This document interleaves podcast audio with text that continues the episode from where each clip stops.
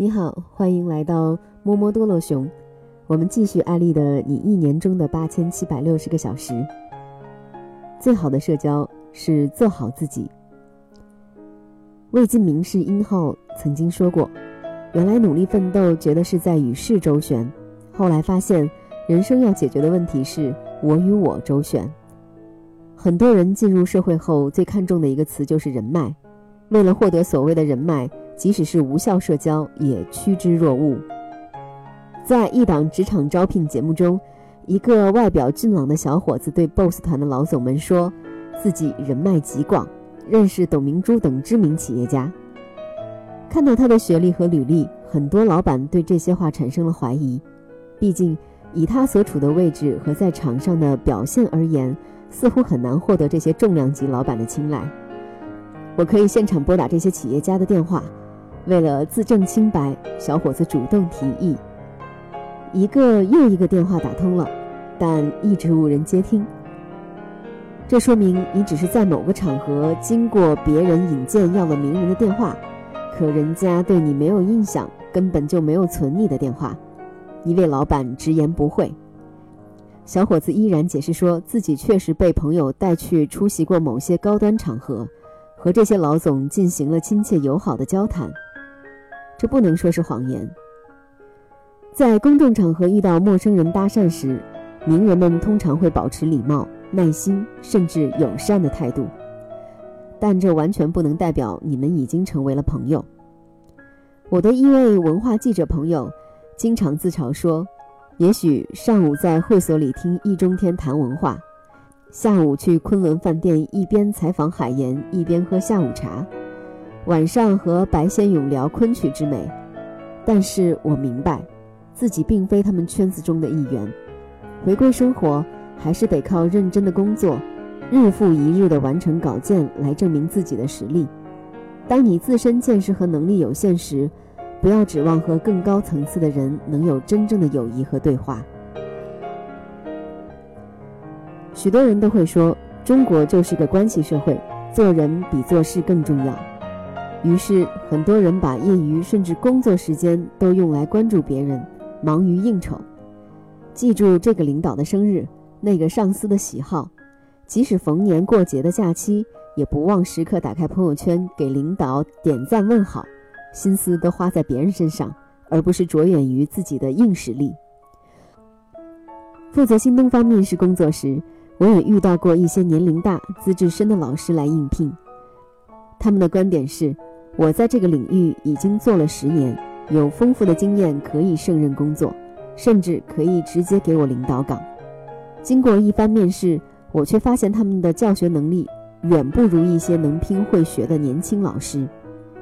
一项工作每天做十小时，持续做十年，如果不具备核心竞争力和过人之处，其实和只做了一年的新人没有什么不同。简单的重复并不代表优秀。时刻做好准备，迎接未来的挑战和机会，才是真的优秀。在学校里只是简单的学习和考试，在社会上你则要独自经历一个个未知的挑战和难题。为了克服它们，必须不断前行。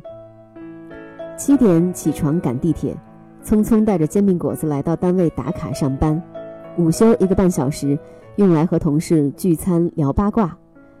下午昏昏沉沉，效率下降，熬到下班；晚上出席各种酒局，或者带着未完成的工作回家加班。这是大多数都市白领一天的时间表。在这样快的节奏下，没时间成了不学习新知识的借口。国家外经贸部原副部长、博鳌亚洲论坛原理事、秘书长龙永图，是从贵州的山里走出来的，经受过很多委屈。受过很多歧视，这激发着他以双倍的努力不断学习，并实现了自己的人生理想。一九六五年，龙永图分配到北京工作，他的同事大多是来自北京大学、上海外国语学院、北京外语学院等名校。得知龙永图来自贵州，很多人第一反应是：你们那边挺不错的，风景挺漂亮。他们可能是把贵州和桂林搞混了。从贵州山沟里走出来的龙永图的成功，得益于两次偶然。第一次偶然是他被临时拉去给对外经济贸易联络委员会主任约见的外宾做翻译，在当时，如果不是翻译下班了，要论资排辈的话，是排不到龙永图的。尽管是第一次给部长做翻译，但他的出色表现却给领导留下了很好的印象。第二次偶然发生在联合国计划开发署署长访问中国期间，署长有浓重的美国德克萨斯口音。一般翻译很难全部听懂，龙永图临危受命，出色地完成了翻译任务。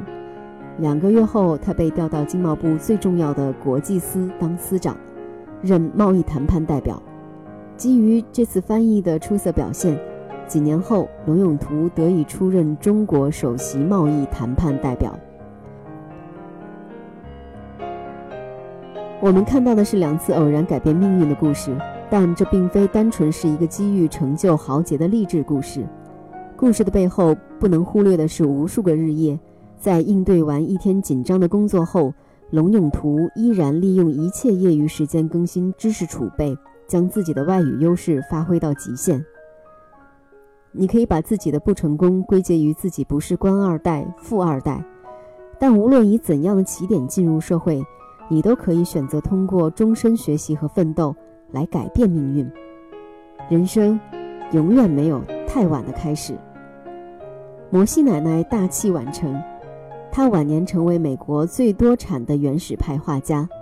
九十六岁的埃塞俄比亚老人开始上小学，当他笨拙地在纸上写下“一加一等于二”时，你还在等什么？